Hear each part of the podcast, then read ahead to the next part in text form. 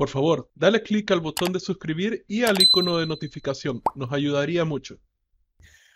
Hola, soy Rodrigo de Emprende y hoy tenemos a una invitada especial, una amiga desde hace varios años que estoy muy feliz de tener acá. Su nombre es Diana Castro. Ella es la cofundadora de una empresa llamada Ford Productions que se encargan de hacer absolutamente todo lo que tenga que ver con video. Eh, en inglés existe una palabra llamada videographer que se utiliza para describir a las personas que pueden grabar, editar, hacer efectos, todas estas cosas. Lo que ella hace, la palabra videographer se queda corto para ella. Eh, prácticamente se ha dedicado, a pesar de que ha trabajado con empresas bastante grandes, ella prefirió dedicarse a trabajar con emprendedores individuales, este, con eh, líderes de pensamiento, con personas que están haciendo cambios importantes, eh, líderes de movimientos, para tratar de ayudarles a mejorar su mensaje y llevarlo eh, prácticamente a la audiencia que ellos tienen, ¿verdad? Y, ella describe prácticamente que son superhéroes cuyos poderes son este, todo lo que tenga que ver con video. Así que bienvenida Diana. Gracias, Rodri. Qué bueno estar aquí. Gracias por invitarme a tu, programa, a hablar con tu audiencia y me parece genial lo que estás haciendo. Como, bueno, nosotros nos conocimos eh, en un programa, yo gané una beca este, en un programa llamado B-School, liderado por una de las empresarias más exitosas a nivel mundial, llamada Mari Forleo. Literalmente su show lo ven en todos los países del mundo. Es, un show de, YouTube. Y, y, lo sé porque todavía recuerdo que hubo un momento en donde ella dijo, lanzó esta campaña donde dijo, ok, hemos descubierto que nuestro show lo ven en casi todos los países, excepto en cinco países, así que si podemos llevar a este, este show a, personas de este país y prácticamente a través de su red de negocios y seguidores y todo a nivel mundial, logró hacer que su show llegara a estos países. Y bueno, es increíble porque también su programa en que estamos dentro creo que ya lleva más de 24 mil miembros alrededor del mundo. Es Increíble. Y, prácticamente desde ahí que gané esa beca en el 2013 nos conocemos con Diana y hemos aprendido varias lecciones y Emprende se trata sobre traer varias lecciones de emprendimiento a Latinoamérica y algo que ella también ha tenido este, esta experiencia es que no hay muchas, muchas, muchas lecciones, este, principios, todas estrategias que están en inglés que jamás han sido traducidas al español. Este, así que ahora está aquí para traernos un poco de su experiencia personal y las lecciones que ella ha aprendido a través de los años. Súper, sí, dale, Rodri. Pregunta, pregunta. Bueno, primero para la gente que, este, que te está conociendo, ¿puedes darnos un poquito de historia de cómo empezaste? Sí, sí, sí, sí. Ok, bueno, so, todo empezó una mañana en lunes, septiembre 13. no, mentiras. Em, me estaba tratando de poner cómica, déjame me, me regreso a mis sentidos. Eh, para mí el video ha sido algo que ha estado em, siempre presente. Desde chica quería estar al frente de la cámara, yo quería ser actriz y mi papá me dijo, no señorita, usted no va a ser actriz, eh, las actrices andan besando a todos los muchachos y usted no es esa clase de niña, así que replantéese. Y eso me hizo em, me hizo mirar más a, lo que yo quería hacer y entre eso estuvo que me di cuenta que a mí para mirar películas, en vez de mirar las películas, a mí me interesaba más cómo hacían las películas. Y me di cuenta que encontraba ese mundo de detrás de cámaras fascinante. Encontraba que tener el poder de crear todo desde cero, desde la nada misma, era como literalmente tener un superpoder, era poder em, crear realidades alternas a un mundo que de por sí es, para estar en este mundo tienes que estar loco, si no estás loco, ¿qué haces aquí?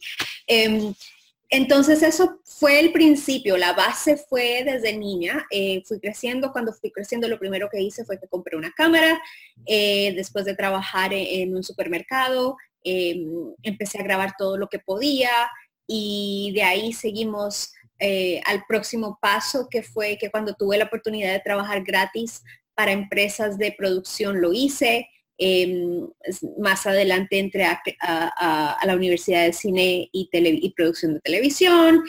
Y, pero para ese tiempo yo ya había tenido una productora em, y estaba trabajando en cómo me metía a la máquina y la máquina en ese momento era eh, corporate, obviamente. La máquina era trabajar para compañía grande donde mm, toda tu vida te han enseñado que las compañías grandes es donde hay estabilidad y tú te compras ese paquete y al final del día te das cuenta que le estás vendiendo es tu alma al diablo, literalmente. Para mí esa fue mi experiencia. Entrar en corporate fue una bendición en el momento en el sentido de que te ayuda a construir bases para tu familia, etcétera, pero cuando te das cuenta cuál es el intercambio que estás teniendo, donde te sientes que no hay crecimiento, que te estás muriendo internamente, que deben haber otras alternativas y descubres que estás hecho para hacer cosas mejores, sales de ahí y eso fue lo que yo hice, terminé despidiendo a mi trabajo para contratar a mi sueño de ser emprendedora y no ha sido una misión fácil, pero en, pero en sí yo creo que lo que yo sigo diciendo es que no lo haría de ninguna otra manera. Yo siento que fui creada con un propósito más grande y siento que parte de mi propósito es For Productions, la empresa. Yo dentro de todo este camino me salté que me casé eh, y obviamente me casé con una persona dentro de la industria, nos conocimos mientras que estábamos grabando y em, ha sido mi compañero de trabajo y mi compañero eh, sentimental y el padre de mis hijos, o eso sí, en largos rasgos esa es la historia. Algo que me pasó a mí, eh, ahora que tocas ese tema también de lo corporativo, es que bueno, yo venía de una familia bastante funcional, ahora se han calmado bastante las cosas, pero en ese entonces era, e, estaba bien dura la situación y yo quería salir de mi casa lo antes posible. Entonces me metía lleno a escalar lo que se puede hacer en el mundo corporativo y laboral, ¿verdad? Y había una empresa a la que yo quería entrar y en cuestión de que creo que sigue siendo la, la mejor empresa de, de cómo se llama esta cosa, mantenimiento en sistemas, porque yo era ingeniero en sistemas en ese entonces, del país. Y en cinco años logré hacerlo, lo cual casi no muchos pueden decir que en cinco años logran escalar al tope, a la punta de la pirámide, ¿verdad? Pero estando en la punta de la pirámide me, me di cuenta, y, y, esto es bien depresivo, cuando alcanzas tu meta y te das cuenta que no es lo que esperabas, que es bastante mala, eh, eh, eso puede ser un shock que te genera bastante presión después pasé a otra em, empresa, este, que era un periódico de los más grandes de acá. Este, siempre en el departamento de sistemas, era un trabajo más calmado. Pero recuerdo que fui a, tomar un vaso con agua y ellos tenían la práctica de tener estas hojas donde eran los aniversarios de los empleados y podía ver ahí aniversario de oro, que tenía más de 30 años de estar en la empresa, aniversario de plata, más de 20 años, y más de 15 años, y podías leer algunas de estas, estos títulos que estas personas tenían dentro de la empresa, los puestos que ellos tenían, y sabías que esa persona había entrado haciendo eso, y 30 años después seguía haciendo eso. Y cuando yo vi eso, se me erizaron los pelos.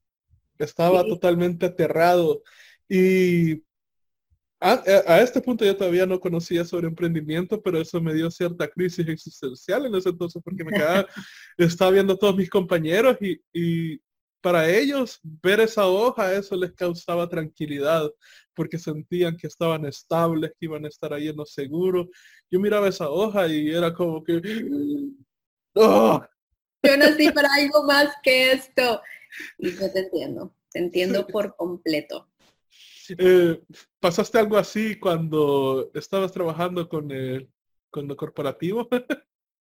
sí, no te entiendo por completo porque yo veía a mis compañeros y yo decía, esta gente son zombies, son muertos en vida.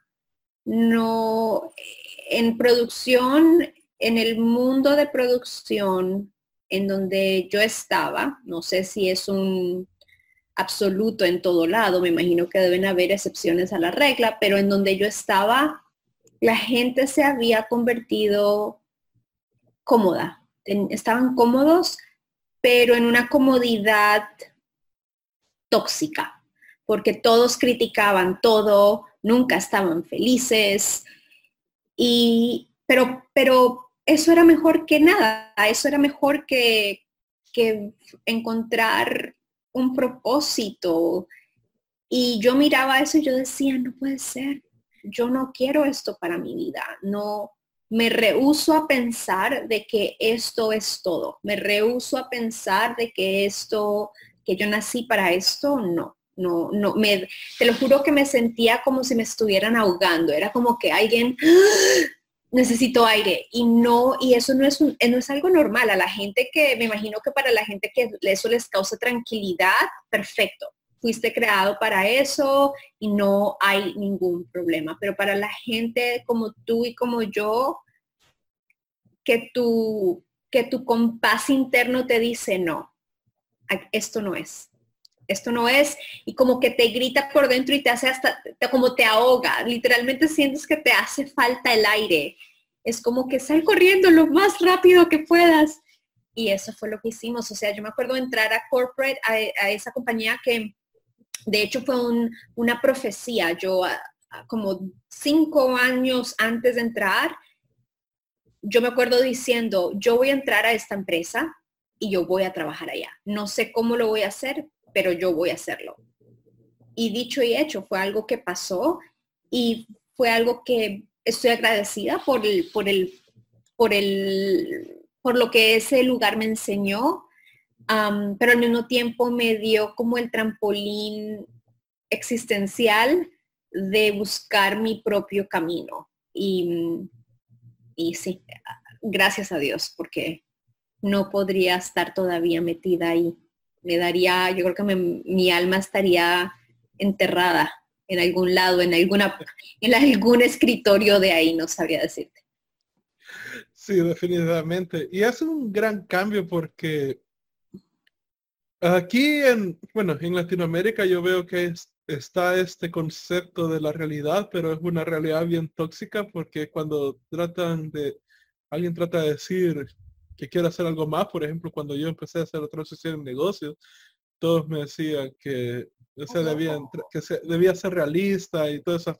Pero, pero describían esta realidad como si fuera esta cosa depresiva y, y yo lo que, de la manera en como yo veo la realidad es este eh, prisma, por así decirlo, este, este, algo que va desde lo cosas más horrendos, desde los campos de concentración que aún existen en, Corea del Norte, hasta historias como la tuya, como la de Casey Neistat, o sea, alguien que no terminó ni siquiera el colegio porque embarazó a su, a su novia a los 15 años y, y, terminó siendo una de las personas más importantes en video. Devin Supertramp, que, que ha estado durmiendo en las calles para poder grabar el momento justo de, una escena que quería grabar que al final solo iban a ser tres segundos dentro de un video que iba a ser este y, y, en tu caso bueno igual vienes de, de, de Latinoamérica y ahora tienes incluso un show que tú has creado que lo, tiras en YouTube pero tiene todo el formato de producción que pudiera ser llevado ya a la TV si quisieran sí. hacerlo y estás entrevistando y conectando con personas que están haciendo cambios realmente importantes en el planeta. Entonces, ¿qué bueno, que le falta un poco a los latinos como para hacer esa conexión, por Yo siento que todo empieza desde tu, tu mente. Tu mente tiene el poder de potenciarte y a lo que tú dices, eso de la realidad, eh, mi respuesta a eso es que la realidad de acuerdo a quién.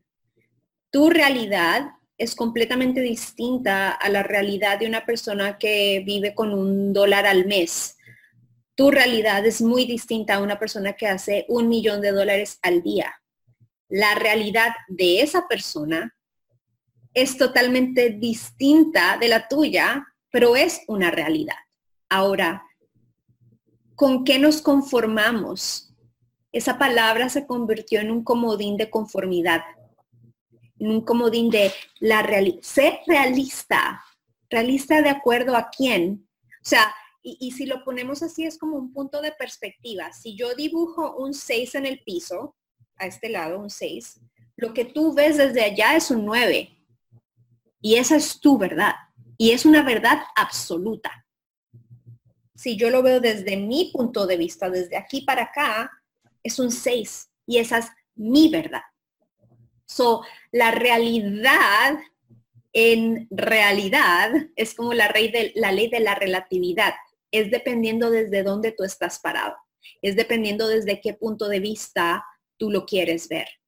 So, en todo en la vida, todo, todo, absolutamente todo, em, es como una moneda. Siempre hay una cara y siempre hay un, como que, es como hay un, hay un sí, hay un no. Todo, cuando hay ganadores, existen perdedores.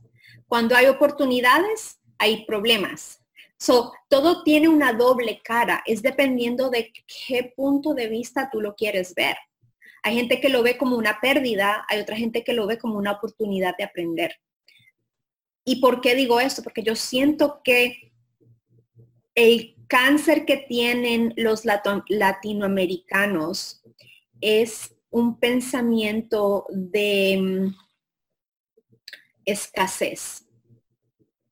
En un mundo abundante. En un mundo donde, donde desde los principios básicos de la naturaleza nos enseñan que siempre hay más. Siempre, el, la naturaleza es tan especial en mostrarnos abundancia. Obviamente existen em, temporadas que hay distintas, que, te traen cosas distintas y hay, y como decimos nosotros, están las vacas gordas y las vacas flacas.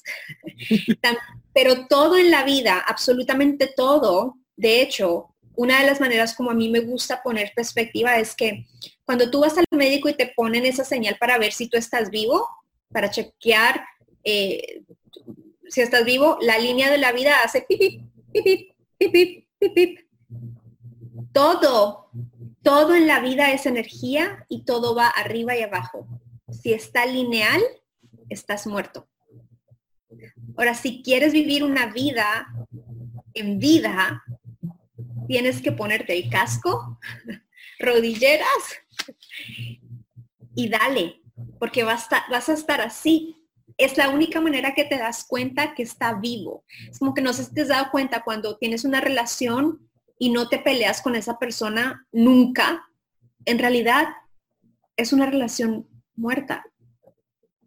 Las relaciones de verdad tienen, tienen arriba y abajo, tienen arriba y abajo, tienen, no me, no estoy de acuerdo con este pensamiento. ¿Por qué no? No me gusta que hiciste tal cosa. Porque, eh, ah, y hay un te amo, te adoro, y hay un, estoy enojado, déjame tranquilo. Hay, hay vibración, hay, hay arriba y abajo.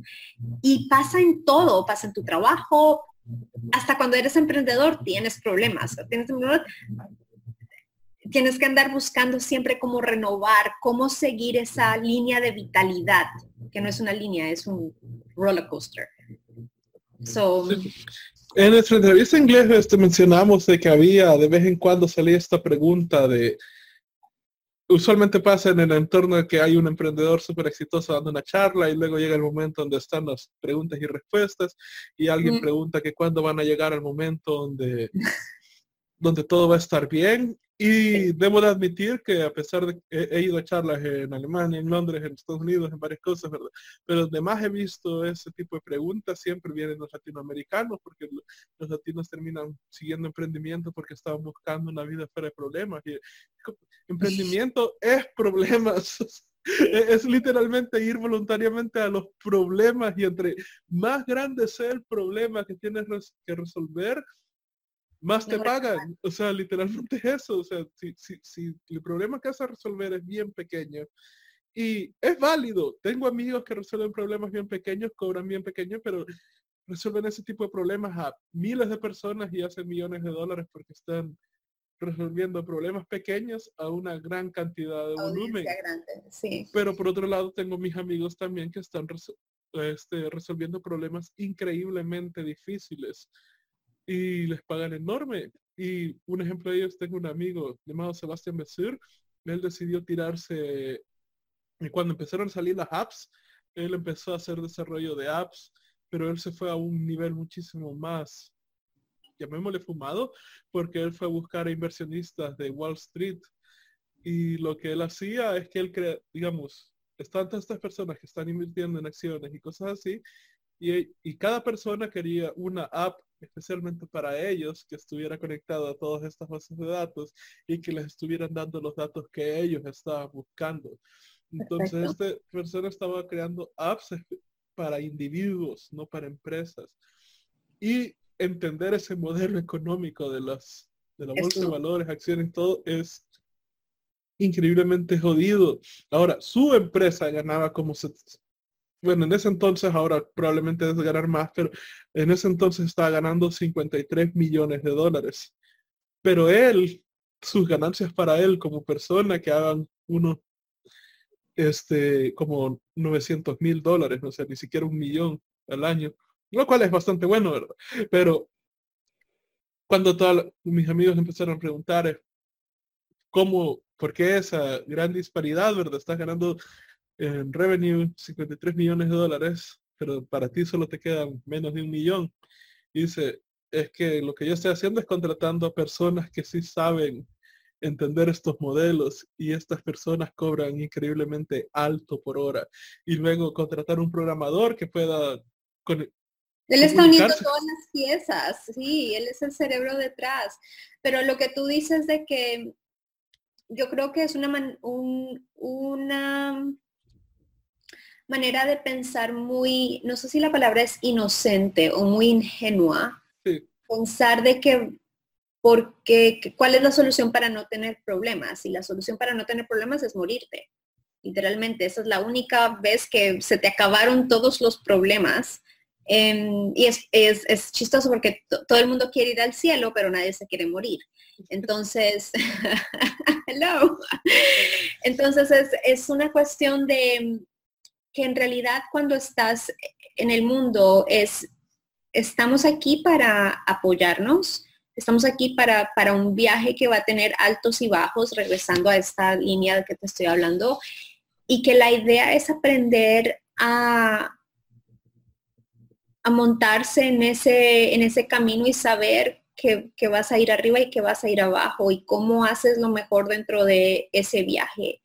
Em, y, es, y de nuevo regresamos a lo mismo que me preguntaste, ¿qué es lo que nos falta a nosotros como latinoamericanos? Y es un estado, un estado de conciencia donde eso sea presente, que nos enseñen a a que no vivimos en un mundo de escasez, al contrario, puede ser que tu realidad por toda la vida que te ha tocado vivir, la escasez haya sido siempre un, un constante, pero no quiere decir que esa tenga que ser el resto de tu realidad. Yo vengo de una familia supremamente humilde, mi papá fue zapatero, y mi mamá arreglaba casas y limpiaba casas y mi papá fue hasta tercero de primaria y mi mamá creo que se graduó de, básico. Yo no vengo de una familia con dinero que haya tenido todas las comodidades que hayan, pero por la gran suerte que tuvimos cuando mi mamá se casó por segunda vez, em, nosotros pudimos llegar a los Estados Unidos y eso en realidad creo que ha sido una de las bendiciones más grandes que nosotros hubiéramos podido tener. Y lo que todo el mundo busca en los Estados Unidos es el lugar de las oportunidades. Y en realidad lo es. Pero ese lugar de las oportunidades no es así porque sí. Es así porque la gente que vive en ese espacio, pues la gran mayoría, no, no puedo hablar de un absoluto, pero la corriente de energía de la gente que vive en los Estados Unidos están programadas mentalmente para la oportunidad y la posibilidad, para, para abrirse a nuevas maneras de pensamiento, para ser tolerantes de las diferencias de otros, aunque en este momento estamos un poquito medio cojos en esa área eh, por sentido de liderazgo, pero la norma, la gran mayoría, aunque sea de la gente que nosotros hemos tenido la gran bendición de conocer, son personas que son, em, son enablers, ellos te permiten soñar, te permiten buscar soluciones. Eh, es diferente el pensamiento, no hay tanto, si yo veo que tú estás haciendo bien, te voy a, te, voy, te voy a echar para abajo. Yo siento que en, los, en Latinoamérica eso ha sido como un constante de vida. De hecho, ayer hablando con mi esposo, estábamos almorzando y él, y él me comentaba que eh, mi esposo es de Chile, que mm, cuando ellos tenían tenis nuevos, los bautizaban. ¿Sabes qué era que los bautizaban? Te los usaban para ensuciártelos. Y me parece algo como, y es normalizado, o sea, en esa época sí, como todo el mundo como, ay, no me molestes. Este bullying, este echarte para abajo ha sido normalizado y yo siento un llamado, yo siento que parte de lo que tenemos que cambiar es eso, en normalizar el echar a otra persona para abajo. Em, en este momento estamos haciendo un experimento con mi hija, un experimento de ciencias, que no sé si lo has escuchado. el experimento se trata del poder de las palabras. El, eh, para las personas que nunca hayan escuchado esto, eh, es supremamente simple. Em, tú coges una manzana, la partes en la mitad, es exactamente la misma manzana. A una manzana tú la vas a, le vas a hablar cosas bonitas. Suena supremamente tonto, pero sígueme en esto y, ya a la, otra, a la otra parte de la misma manzana le vas a decir cosas feas. So, por ejemplo, coges una manzana y le dices, eh, eres una manzana hermosa, qué rico, hueles delicioso, em, yo sé que tienes un montón de nutrientes deliciosos y sé que eres bendecida.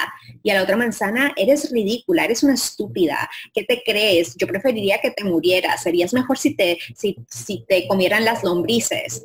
Cosas ridículas pero el resultado de las personas que han hecho esos experimentos muestran que la manzana a la cual tú le hablaste cosas positivas prácticamente casi ni se dañó en el periodo de 30 días, dos semanas, en el tiempo que tú lo quieras hacer. Y la manzana a la que le hablaste cosas feas está prácticamente podrida. Y nada más ha cambiado, ha sido única y exclusivamente que tú diariamente le estás dando palabras a cada una de las partes de la manzana. Nosotros estamos haciendo el mismo experimento, pero con las plantas. Y yo siento que necesitamos hacer esas clases de experimentos para darnos cuenta el valor y el peso que tienen nuestras palabras, como nos hablamos a nosotros mismos y como le hablamos a, a las personas que nos rodean. Necesitamos una renovación en nuestra manera de pensar para darnos eh, fundamentos de cómo apoyarnos, de cómo superarnos juntos. Esta manera de competir en vez de colaborar nos está matando como sociedad y yo siento que es algo que necesitamos, necesitamos cambiar. Em, y si no lo hicieron nuestros antepasados, es un llamado para nosotros, para esta generación dar este conocimiento a nuestros hijos para que podamos superarnos. De otra manera, siento que nos estamos autodestruyendo como sociedad, como comunidades, em, y me parece algo completamente absurdo y algo que sí se puede cambiar. Pero toma gente como tú y gente como yo utilizando medios de comunicación para hacer esta información accesible. Pues usualmente por lo común y por la oportunidad que brinda el pensamiento americano, que ha hecho que cosas como YouTube se conviertan en un trabajo para gente, que eso es impensable para otra gente de otros lugares del mundo, em, esta información sea transmitida y llegada a ellos para que puedan ver el mundo con, otra, con otros lentes. Es cuestión de quitarnos el pensamiento asqueroso que tenemos y sí, es un literal, es un lavado de cerebro y, renovar nuestro pensar. Parte de eso se hace con educarnos y hacernos disponibles a información que enriquezca nuestra vida. So, hablado por mucho rato, no, pero creo que tienes, eh, hay mucha razón en lo que tú dices. Yo también pasé por ese periodo de los bautizados. Fue casi toda la, mi niñez. Y se puede decir que esas son tal vez de las actitudes más amables que vi pasar. pero una de las cosas que, que he tratado de recalcar, y eso cuando me ha tocado a Charlos trato de llevarlo, es que siento que Latinoamérica ha corrompido totalmente el significado de la humildad, porque aquí, esto no lo hablo mucho en inglés, porque en inglés no lo he visto suceder casi nunca, pero eh, un par de veces tal vez, pero en Latinoamérica lo veo suceder muchísimo, porque la gente piensa aquí que ser humilde es autodenigrarse. Sí. O sea, que alguien te dé un cumplido y, y, tu reacción tiene que ser que tú te tienes que hacer de menos a ti mismo. Y eso es, como tú dices, un pensamiento asqueroso. Pero sí pasa en inglés. ¿Sabes que con qué comunidad pasa mucho con la mujer? Mm. Tú, de hecho, acabo de salir de un, de un evento de mujeres este fin de semana y, y era cómico porque em, una de las preguntas, cuéntame un poquito acerca de ti a, los panelistas y las mujeres era, eh, ellos decían, sorry, perdón, perdón, eh, no quiero, no quiero, no quiero que la gente piense que estoy tratando de, de, mostrar más de lo que soy o de ser eh, como que puntuda, obviamente todo esto es en inglés, estoy traduciendo más o menos, ¿ok? Em, y, y pasaba una y otra y otra vez con cada una de las panelistas. Eso no pasa cuando entrevistan a los hombres. Era una cosa cómica de ver de que hay como esta vergüenza adjunta, eh, como que no es humildad, es shame, es vergüenza. Es una vergüenza de, ser exitoso, es una vergüenza de vivir una vida em, en tus términos. Y no entiendo el razonamiento detrás de eso. Yo creo que todos somos víctimas de eso porque nos han enseñado a que eh, no hagas sentir a los demás mal o no te las des de mucho. O, pero eso viene desde un pensamiento de, vergüenza. Te debería dar vergüenza. Y yo lo, yo lo he hecho como mamá. Yo, a mis hijas, te debería dar vergüenza lo que... Y cuando te escuchas, tú estás así como que, ah, ah, muérdete la lengua, cambia, cambia, cambia la, la cuestión porque no te debería, vergüenza no debería ser algo que sea instituido en tu pensar. La vergüenza viene de, de, de, un punto de tristeza, no es algo que te propele, no es algo que te ayude a crecer.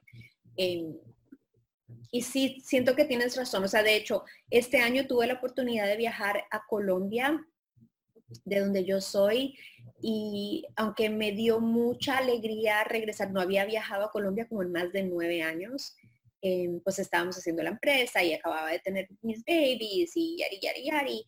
Em, y viajé y me encantó ver cuánto había cambiado la infraestructura, eh, de ver que le, le, han metido dinero a Bogotá, y, pero también me entristeció mucho ver que ahora los grafitis estaban en todo lado. Em, me dolió, te lo juro, Rodrigo, que fue algo que hay, hay, hay, hay, grafitis de graffiti, o sea, hay grafitis artísticos hechos, pero así de que por favor coloca esa pared en mi casa. Y también hay grafitis de, de que parece que estuvieras en un gueto, como que en un lugar pobre, en un lugar dejado y me dolió tanto porque una gran cantidad de mi país estaba grafiteado de una manera de pobreza, no de una manera de, de enriquecer la experiencia visual de un lugar. Y me, me, dolió, te lo juro que fue una de las cosas que yo salía y yo decía, ¿por O sea, yo decía, ¿por qué una empresa de pintura no le da una iniciativa por limpiar las calles y de esa manera lo publica en todo lado y, coloca su marca al frente de todo el mundo. Como que para mí era como que cómo se puede utilizar este problema para causar una oportunidad social donde tú coges reconocimiento por algo que pero no lo veía, no, siento que la gente acepta esas cosas ya como un normal. Sí y se aprenden, es como, es como los malos olores. Si tú estás dentro de un mal olor por mucho tiempo, ya no huele mal, te acostumbraste. Y that's it. Pero cuando sales y entras de nuevo, te das cuenta. Y yo siento que la gente necesita darse cuenta de que en donde tú vives, la energía que ese lugar genera afecta tu comportamiento o sea, cosas tan estúpidas como, por ejemplo, nosotros pintamos el baño de abajo de nuestra casa porque tenemos dos hijas y les encanta pintar y las paredes ya se veían cochinas y es fácil ir a la casa de un amigo y entrar al baño y darte cuenta que la puerta está sucia y pero a veces cuando estás en tu propia casa no te das cuenta, pero llegas a tu casa y te das cuenta que tu casa también está cochina y te dices, tienes, tienes, tienes que pintar. Pintar el baño, no te imaginas que hasta cambiaba mi estado de ánimo. Yo entraba al baño y yo decía, está lindo mi baño. Y tú te das cuenta que sonríes más y te cambia tu humor. De hecho, me acuerdo una vez eh, hablando de lo mismo, que me di cuenta por la gran casualidad de que lo hablé a voz alta, que le dije a mi, ay, cuando la casa tiene velitas y huele rico, me cambia el humor y mi hija dijo algo como, hay que comprar un montón de velitas cuando mi mami esté enojada para que se le olvide. Cada vez que vamos a salir y estamos en un lugar, compra velitas, mami, compra velitas, necesitamos velitas. pero es increíble darte cuenta cómo el lugar en donde estás, las cosas que tienes alrededor tuyo, cómo cosas pequeñas hacen un gran impacto en ti como persona y cuando tú estás bien, irradias energía que cambia a otras personas y es como un efecto dominó. Pretendemos cambiar el mundo sin cambiarnos nosotros y, y ahí entramos en frustración. Y yo siento que es parte de la mentalidad de que la gente quiere ver que todos son unos ladrones. Em, y, y es súper fácil decirlo, pero ¿qué estás haciendo tú para ser más honesto? Y quiero o no, eh, la, el valor que tienen todos los países de primer mundo es que los hace funcionar es confianza y honestidad. O sea, honestidad es, si tú dices que si vas a hacer algo, lo vas a hacer realmente, y la confianza es el punto bueno. Si tú me has dicho que vas a hacer esto, confío en ti, y eso es algo que no tenemos los latinos, siento yo. Todo, yo siento que sí lo tenemos, lo que pasa es que no nos han enseñado a ejercitarlo. Yo siento que... Em, bueno, al menos en mi país, yo siento que tal vez está un poco más grave el asunto. Parte de eso a veces es que no nos han enseñado a aprender a decir que no. Somos culpables de ser... Em, de querer que, la, que todo el mundo nos, nos ame. Y la verdad es que no todo el mundo te va a amar, punto. No eres una monedita de oro para gustarle a todo el mundo. Y cuando llegas a esa realización que sí vas, vas a romper corazones, no sé cómo decirlo en español, como que vas a, no vas a ser bueno para todo el mundo y tener ese auto entrenamiento de poder decirle a alguien de una buena forma. No es lo que dices, sino como lo dices. Mira, eh, yo siento que te mereces a una persona que le pueda dedicar el tiempo que tu proyecto necesita. Yo no soy esa persona.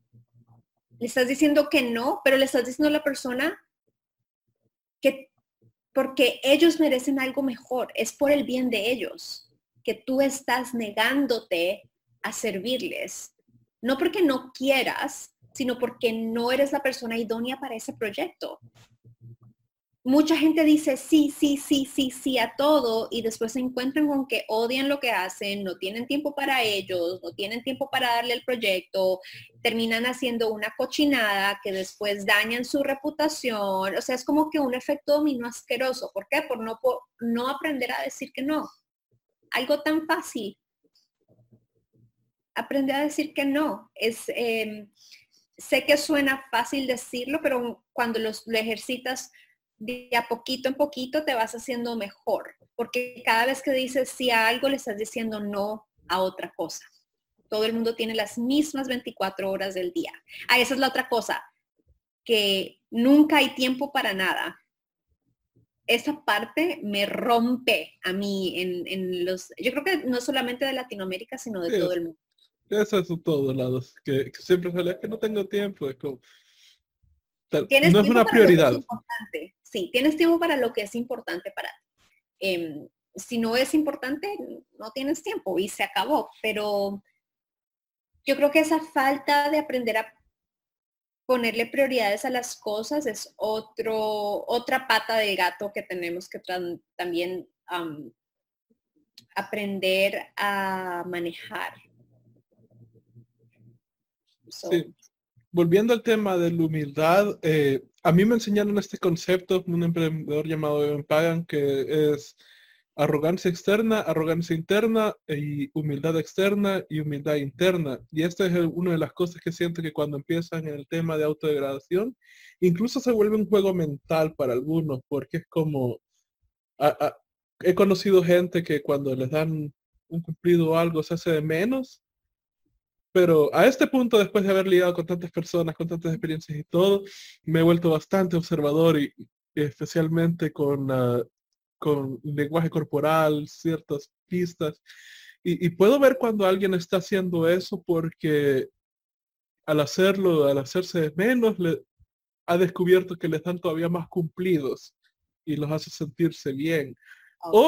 Se hacen, o, o, por hacer eso se sienten que son superiores porque son humildes.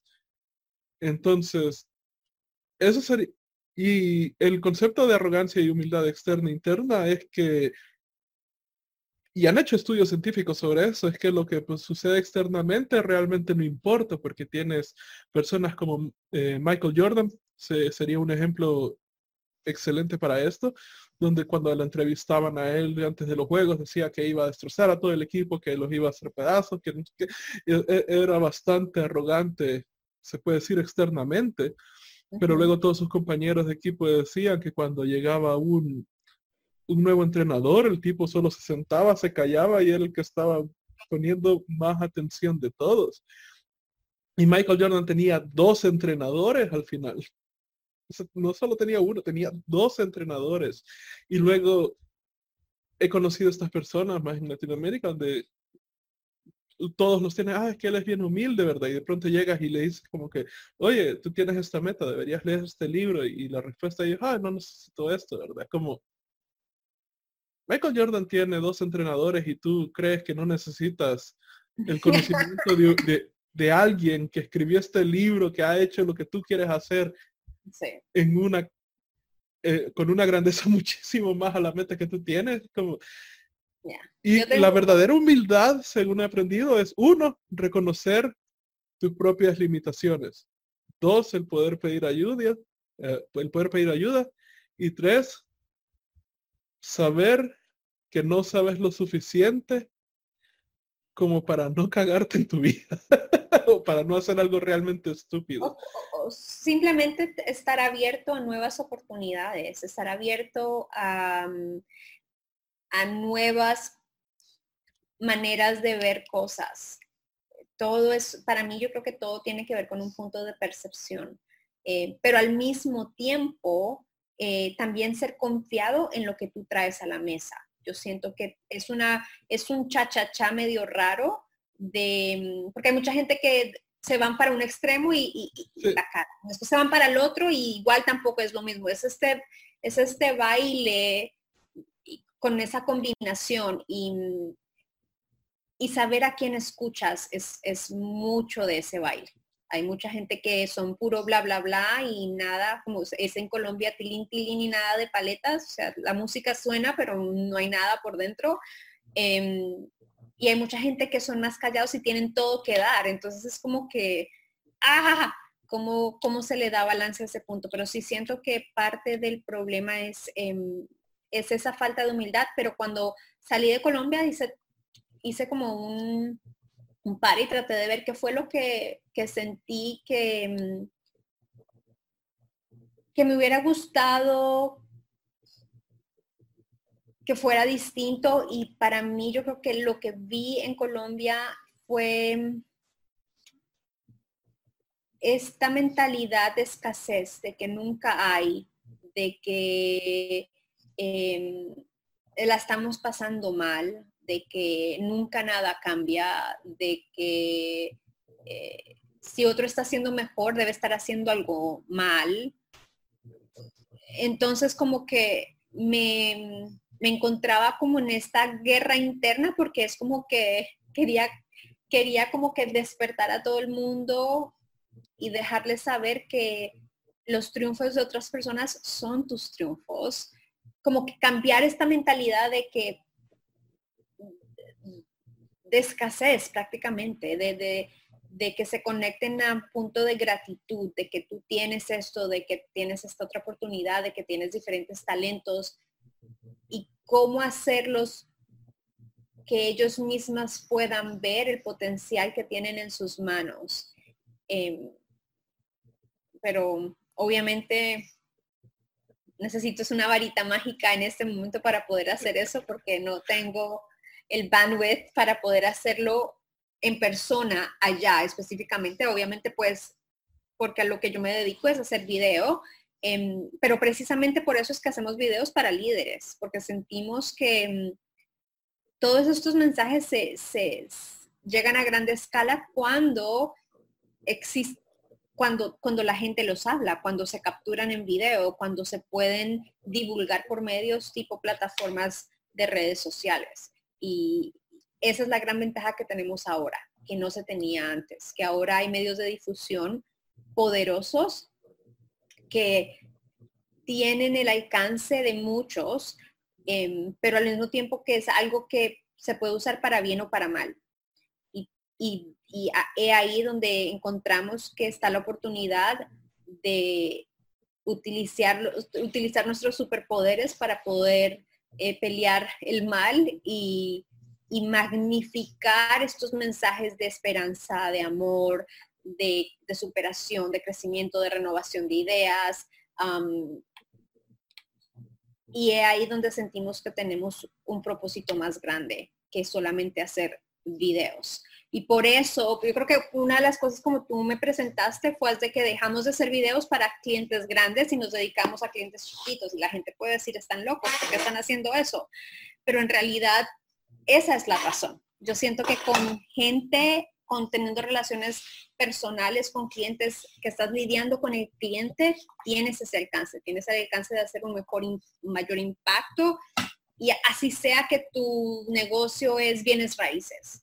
Pero ¿cómo haces que le cambies la, la cómo haces que, que encuentres a tu cliente ideal, que la gente que te está buscando y que tú eres idónea para ellos te encuentren? Y ahí es donde yo siento que eh, que hacer el bien en cosas mundanamente ordinarias se convierte en un acto extraordinario. Sí, definitivamente. Bueno, también que nunca ha existido esta estructura tecnológica, no solo para esparcir conocimiento, sino que para trabajar. El hecho, siento yo que es tan loco, porque cuando, incluso cuando empecé, cuando empezamos nosotros desde Mi School en el 2013, hay herramientas ahorita que existen que no existían en ese entonces. Si yo quería sacar 100 posibles clientes a quien contactar y, verificar que eran buen fit para mí, en ese entonces me tomaba como 8 horas poder sacar esos, esos, los datos de esas 100 personas. Ahora en cuestión de dos, tres horas puedo sacar 1500 personas con un nivel de, validación muchísimo más grande y, muchísimo más específico del que podía hacerlo en ese entonces. Y lo cual hace mi trabajo increíblemente mucho más fácil. Hemos tenido y, no solo eso, sino que eh, aplicando principios de automatización, he, tenido momentos donde he tenido 10 proyectos al mismo tiempo y he estado trabajando a lo mucho 15 minutos al día, lo cual obviamente libera muchísimo tiempo para hacer muchísimas cosas más. Y por eso es que ahora puedo tener tres shows de, de entrevistas porque el trabajo, tenemos un proyecto quizás uno de los proyectos más grandes que hemos trabajado hasta ahorita. Se está trabajando, se está avanzando mientras yo estoy teniendo esta charla contigo. Y eso no se podía hacer incluso hace unos años atrás. Y ahora sí, se pueden hacer. Y eso nos permite, como tú dices, llevar la escala de lo que hacemos a, a niveles muchísimo más grandes. Y siento yo que esa, esa idea, ese, ese entendimiento de que no es la época de nuestros padres. Y, y, sí, nuestros padres vivieron una, una época muchísimo más difícil que las nuestras. O sea, en, mi país, del, desde el, 80, 1980 a 1992, tuvimos una guerra civil horrenda, eh, realmente horrenda. O sea, y, bueno, ustedes eh, en Colombia están lidiando con todos los problemas de, Pablo Escobar también y el narcotráfico y todo eso. O sea, y, casi toda Latinoamérica estaba metido en problemas. Pero los problemas nunca van a faltar de nuevo. O sea, los problemas de nuestros hijos van a tener que ser que ellos van a tener que eh, competir en trabajos con eh, inteligencia artificial. O sea, problemas que nosotros ni siquiera sabemos cómo se van a solucionar. O sea, cosas que nunca hemos o sea, no hay, no hay nada escrito que diga, ah, porque a esta gente le pasó así. Entonces, sí, o sea, el problema base también incluye nuestro sistema educacional y cómo se está todavía tratando de aplicar, no inteligencia, pero, pero conocimiento viejo como solución a problemas nuevos. He ahí un gran problema. He ahí uno de los grandes problemas porque aunque sí van a tener que lidiar con diferentes tipos de, problemas, les permite a ellos traer nuevos, nuevas clases de soluciones. Y he ahí una gran oportunidad. Sí, exacto.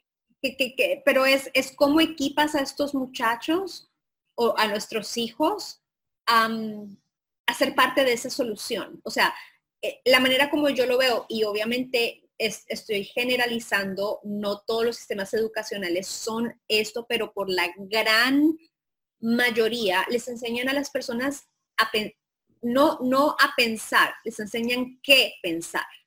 No les enseñan a solucionar problemas, les enseñan maneras como problemas viejos han sido solucionados.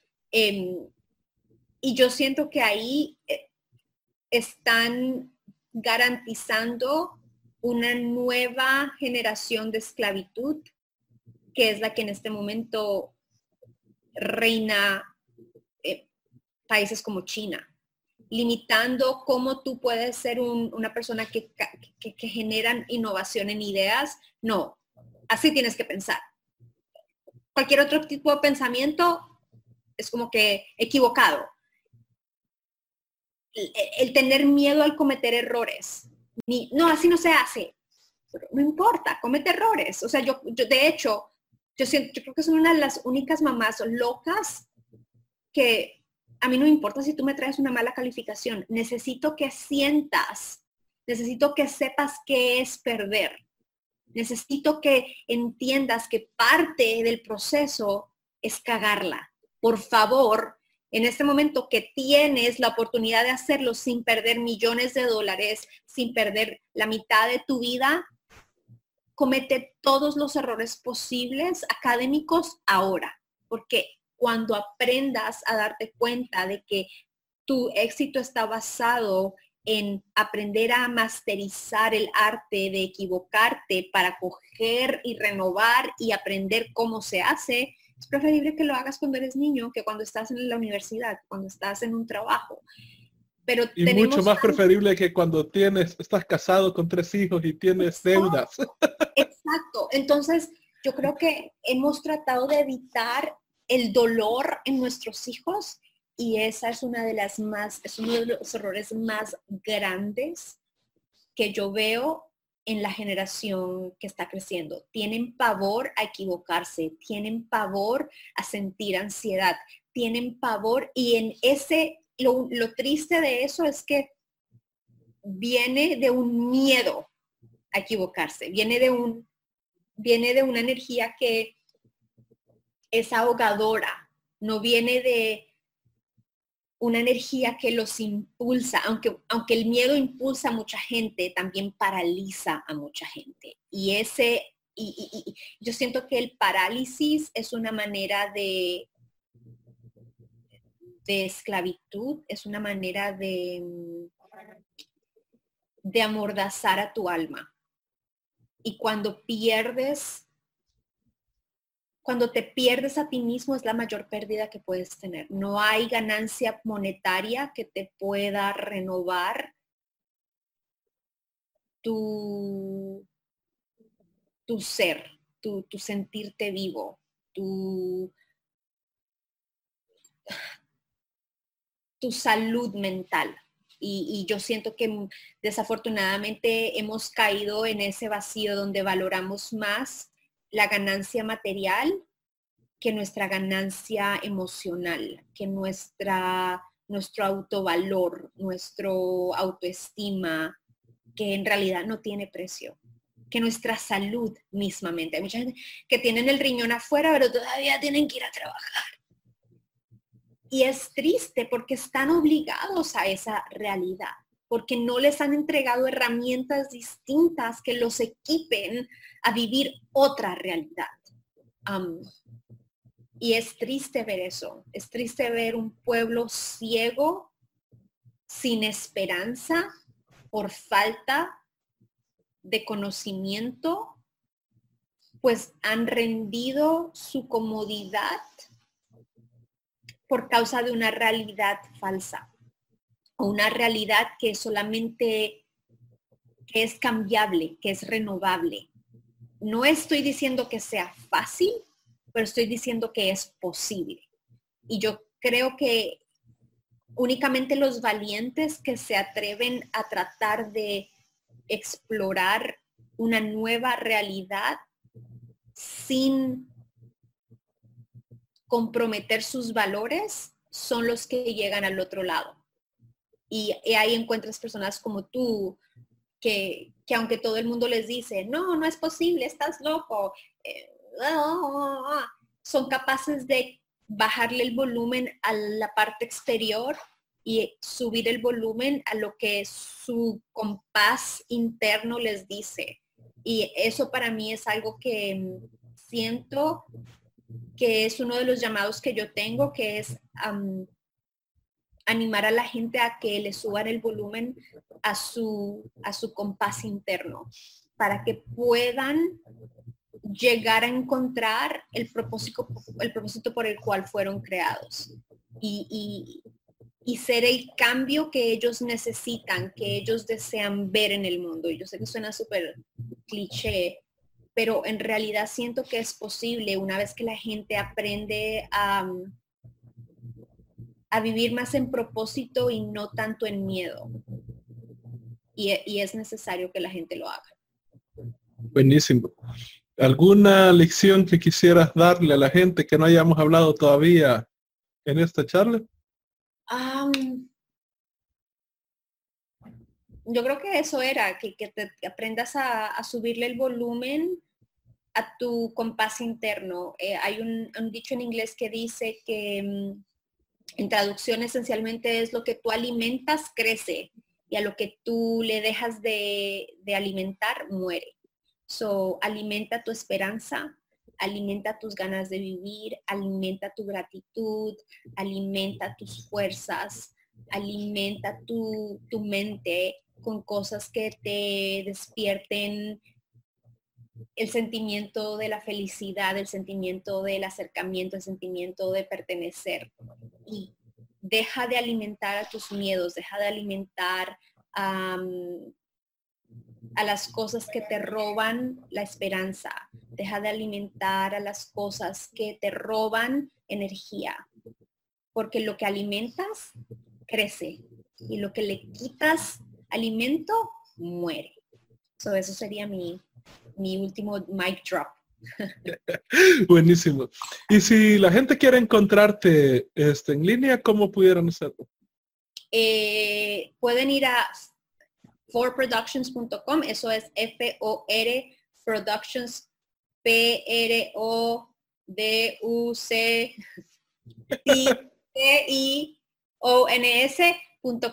Eh, forproductions.com y básicamente esas son todas mis redes en, en Facebook, en Instagram, en Twitter, creo que estoy por, por Castro Diana P. Y it. Eso es todo, amigos. Buenísimo. Voy a poner todos esos links en, en este post cuando lo publique en la página de Emprende XYZ. Muchísimas gracias por estar acá y dedicarnos un poco de tu tiempo, Diana. Es altamente apreciado.